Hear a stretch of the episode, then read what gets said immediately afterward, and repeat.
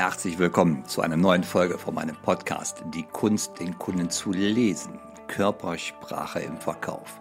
Mein Name ist Mario Büsdorf. Ich bin Verkaufstrainer, ich bin Akquisetrainer, ich bin Mimikresonanztrainer. Und da sind wir auch schon mitten in meinem Herzthema, die Mimik, die Mimikresonanz. Das werden wir uns hier heute angucken, weil das ist ja der Bereich, wenn wir uns professionell entwickeln wollen, wo wir sofort ungeahnte Ergebnisse kriegen, wenn wir unsere Fähigkeiten, die mimischen Beobachtungsfähigkeiten, die Deutungsfähigkeiten schärfen. Das merken wir direkt im Umsatz und im Ergebnis und längerfristig natürlich auch in der Karriere. Und dieser Podcast hier, der ist für alle Menschen, die sich professionell im Verkauf, in der Beratung, im Service aufhalten und die besser werden wollen. So, und diese Folge hier, die heißt, warum wir Beobachtung von der Interpretation trennen müssen. Wer sich jetzt fragt, ähm, welche Beobachtung und welche Interpretation, da kommen wir gleich zu. Beides hängt mit der mimischen Beobachtung zu tun, äh, zusammen.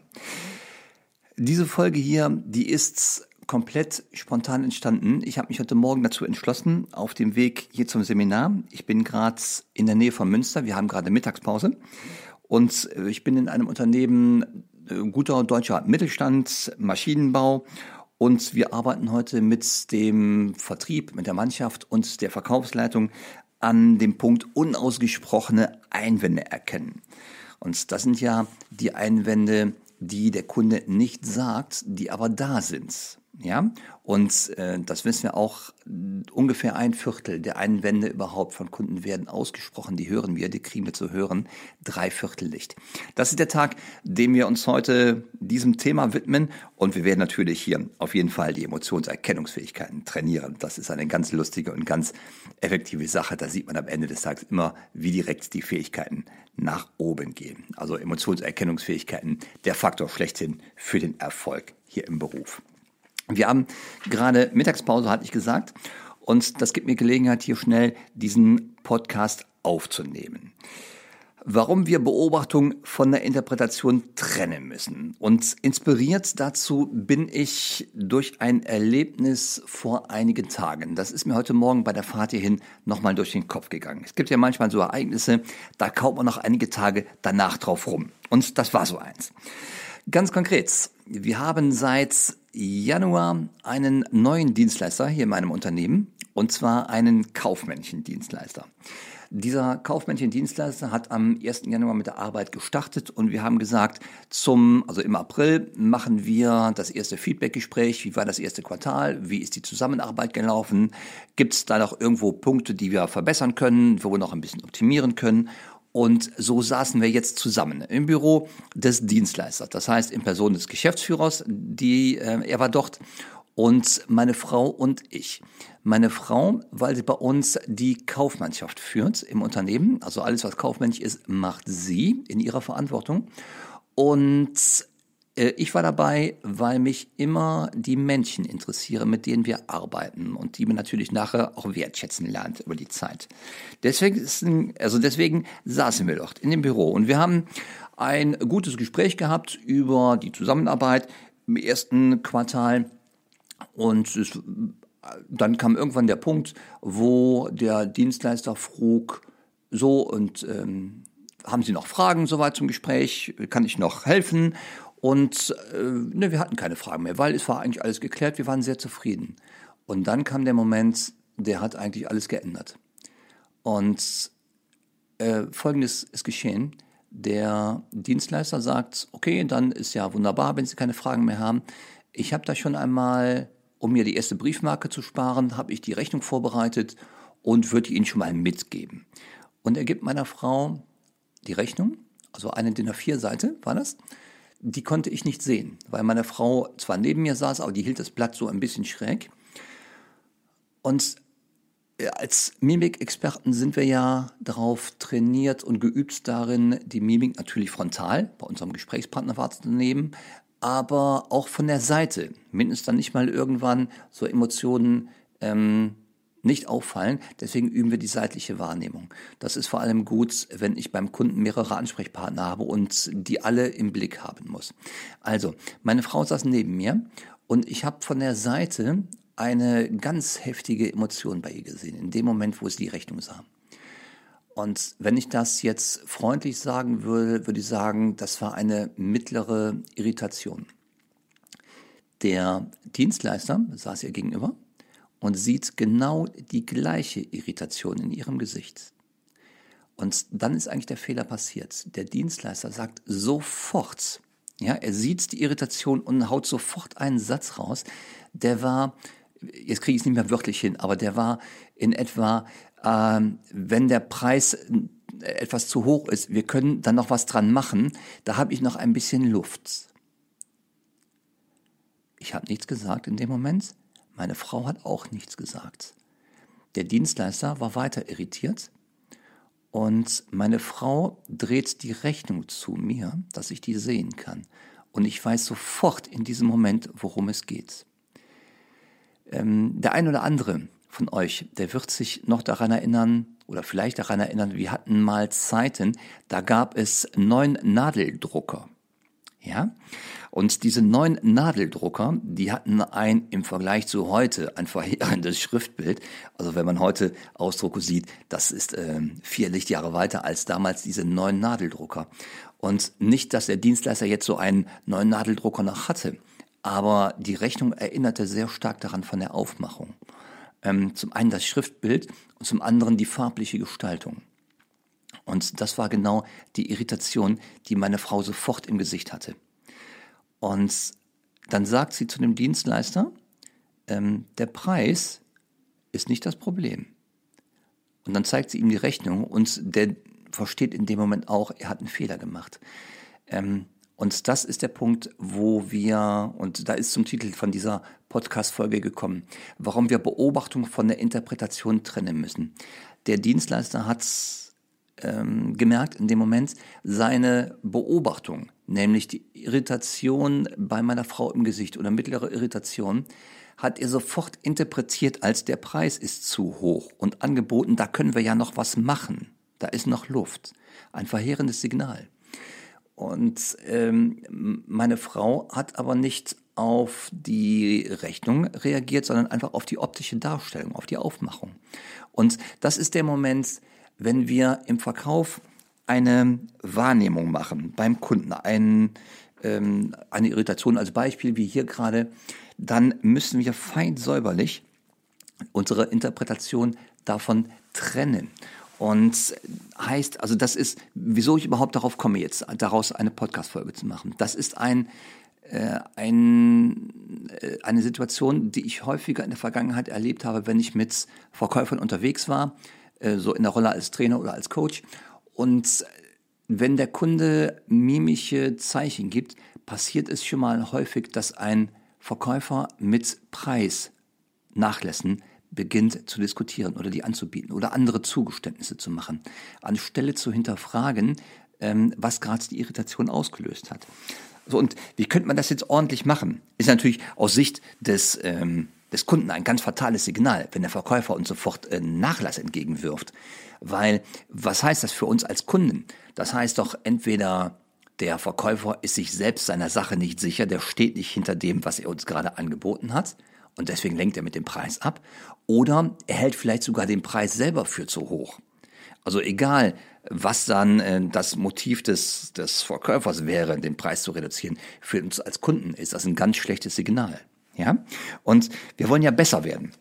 Und deswegen ist die Frage, wie könnten wir denn jetzt auf so etwas reagieren? Angenommen, der Kunde zeigt eine Irritation, während wir mit ihm reden. Ähm, Punkt eins ist natürlich, äh, wir machen eine Pause. Ja? Also nicht sofort reagieren. Äh, eine Pause könnten wir machen und es geht darum, die Irritation zu hinterfragen. Wir könnten das jetzt auf verschiedene Arten machen. Eine Möglichkeit, die wir machen können, ist, dass wir einfach verbal eine Aufforderungsgeste machen, dass der, äh, der Kunde weiterredet, aber nicht wir. Das ist so ein einfaches Mhm, mhm, also ein leichtes Mhm. Und dann kann man mit der Handfläche so eine offene Zeigegeste in Richtung Kunden machen. Das ist eine Aufforderungsgeste, nonverbal und verbal, dass der Kunde jetzt reden soll. Er soll seine Irritation erklären, was gerade in ihm vorgeht. Und in der Praxis funktioniert das unglaublich gut Das ist auch mal so am Rande eine wunderbare Sache, wenn Sie eine Gruppe von Kunden haben. Ähm, wenn Sie dort sehen, jemand ist abgelenkt, auch so eine kleine nonverbale Aufforderungsgeste in seine Richtung bringt die Leute zum Reden. Ja, das nur so am Rande. Ähm, jetzt in unserem Konstrukt hier, wo wir im eigentlich Vier-Augen-Gespräch sind, Möglichkeit eins um die Irritation zu hinterfragen, diese Aufforderungsgeste, mhm, mhm, und dann mit der Handfläche, mit dem Arm eine kleine Zeigegeste Richtung Kunden, damit ihr redet. Möglichkeit zwei, die sogenannte französische Frage. Und die funktioniert, indem ich einen normalen Satz habe, aber am Ende mit der Stimme hochgehe. Dann wird aus diesem normalen Satz eine Frage. Das könnte hier so klingen, ähm, Herr Schmitz, wenn jetzt Schmitz der Kunde wäre, Herr Schmitz, ich sehe gerade, Sie sind irritiert. Entschuldigung, ich muss mal neu machen. Ich sehe gerade, Sie sind irritiert. So ist jetzt richtig. Ich sehe, Sie sind irritiert. Die Stimme geht hoch, ja? Und dann haben wir eine französische Frage. Ich sehe, Sie sind irritiert. Das ist eine Aufforderung, kurz zu erklären, ja, worum es geht. Und wenn wir allgemein gucken, diese Beobachtung von der Interpretation zu trennen, das ist ein Merkmal wirklich sehr erfolgreicher Verkäufer. Die machen das nämlich mit System. Diese erfolgreichen, sehr erfolgreichen Verkäufer haben mehrere Merkmale. Und eins davon ist zum Beispiel ein messerscharfer Fokus. Ja, sie gehen rein in ein Gespräch und haben ein klares Ziel und tun alles dafür, das Ziel zu erreichen. Punkt zwei ist, diese Leute strahlen in der Regel eine Gelassenheit aus, so in Form der Sache. Und dazu gehört, oder um diese Gelassenheit zu erreichen, ist es ganz wichtig, nicht sofort auf jedes Signal anzuspringen, was der Kunde uns anbietet. Also, wenn er irritiert guckt, dann springen wir nicht sofort darauf an. Dann fange ich an, innerlich einfach 21, 22 zu zählen, ja? Oder 21, 22, 23, ist egal. Ich brauche ein bisschen Zeit. Ähm, also wir machen dann rhetorisches Stilmittel Nummer eins, nämlich die Pause. Und dann äh, wird der Kunde anfangen, sich zu erklären, ja? Also nicht auf alles sofort anspringen, was der Kunde sagt. Wenn wir uns jetzt mal ganz kurz vorstellen, wir haben auch noch ein paar Mitbewerber. Das haben in der Regel die meisten oder fast alle von uns, die im Verkauf unterwegs sind. Es gibt Mitbewerber ähm, und wenn ich so in Verkäuferrunden manchmal frage, so was sind denn eure Alleinstellungsmerkmale, die ihr habt? Dann kommen ganz oft so Antworten technischer Art, da geht es um Dienstleistungen, die werden erklärt, da geht es um Zeiten, wo man schneller ist, da geht es um Preise, wo man vielleicht einen Vorsprung hat. Aber die Antwort ist eigentlich eine andere. Der einzige USP, also das einzige wirkliche Alleinstellungsmerkmal, was du hast beim Kunden oder aus Sicht des Kunden, das bist du. Du selber als Person und deine Wirkung. Und die Frage, die der Kunde sich immer stellt, bewusst oder unbewusst, ist, hat der Verkäufer, die Verkäuferin verstanden, worum es mir geht? Und hat er verstanden, was ich brauche? Genau. Ja? Und wenn wir jetzt über ähm, Einwände mal kurz nachdenken, wir wissen ja, dass ungefähr drei Viertel der Einwände nicht ausgesprochen werden. Ja, ein Viertel ungefähr hören wir auf der Tonspur. Drei Viertel werden nicht ausgesprochen, aber die kann ich in der Körpersprache und in der Mimik sehr gut erkennen. Und wenn wir jetzt nochmal aus Sicht des Kunden überlegen, ähm, wenn ich vielleicht nach unausgesprochener Einwände habe als Kunde, der Verkäufer fragt nicht danach oder findet sie nicht heraus und ich gehe zu seinem Mitbewerber, und jetzt komme ich nochmal zum Mitbewerb. Der Mitbewerb hat aber die Fähigkeit, genau diese unausgesprochenen Einwände anzusprechen oder zu erkennen oder aufzudecken. Dann werde ich bei ihm kaufen, auch wenn er vielleicht sogar ein kleines bisschen teurer ist. Das spielt dann keine Rolle mehr. Oder wenn auch vielleicht das Produkt nicht das Beste ist. Ähm, was denkt ihr, bei wem kauft der Kunde? Er wird es da kaufen, wo er sich besser verstanden fühlt. Und da ist ein Riesenschritt in diese Richtung, sich vom, dass der Kunde sich verstanden fühlt vom Verkäufer, wenn wir Beobachtung von Interpretation trennen und unsere Beobachtung sauber hinterfragen, bevor wir in die Interpretation reingehen. Hier in meinem kleinen Beispiel mit dem Dienstleister hätte der Dienstleister seine Beobachtung einfach wahrgenommen. Meine Frau war mittelschwer irritiert und hätte gefragt, ah, ich sehe, Sie sind irritiert. Was ist das genau? Oder was irritiert Sie denn gerade? Dann hätten wir eine gute Diskussion gehabt. Ja, aber so hat er uns ein Preissignal gegeben. Das ist ja ganz verheerend. So, mein Impuls für dich für die Woche, damit du etwas mitnimmst. Und darum geht es ja immer. Wenn du deine Zeit gibst, hier diesen Podcast zu hören, sollst du etwas von mir bekommen. Und das ist mein Impuls. Wenn du bei deinen Kundengesprächen, bei den Verkaufsgesprächen, Akquisegesprächen, Beratungsterminen, beim Servicetermin, wenn du dort im Gesicht des Kunden ähm, Bewegung in der Mimik siehst, die du nicht eindeutig zuordnen kannst, wo du nicht genau weißt, was sie denn bedeuten, kläre sie trotzdem geh einfach rein, indem du, du kannst ihn darauf ansprechen, zählst du erstmal 21, 22, um eine kleine Pause zu machen, ne? rhetorisches Stilmittel Nummer eins, die Pause, kleine Pause machen und dann entweder Aufforderungsgeste, mhm, Herr Schmitz, und dann sprichst du ihn an und dann kannst du noch verbal unterstützen, sagen, äh, ich sehe, Sie haben noch eine Frage oder du könntest ihm eine Frage anbieten, Herr Schmitz, ich sehe, Sie sind irritiert.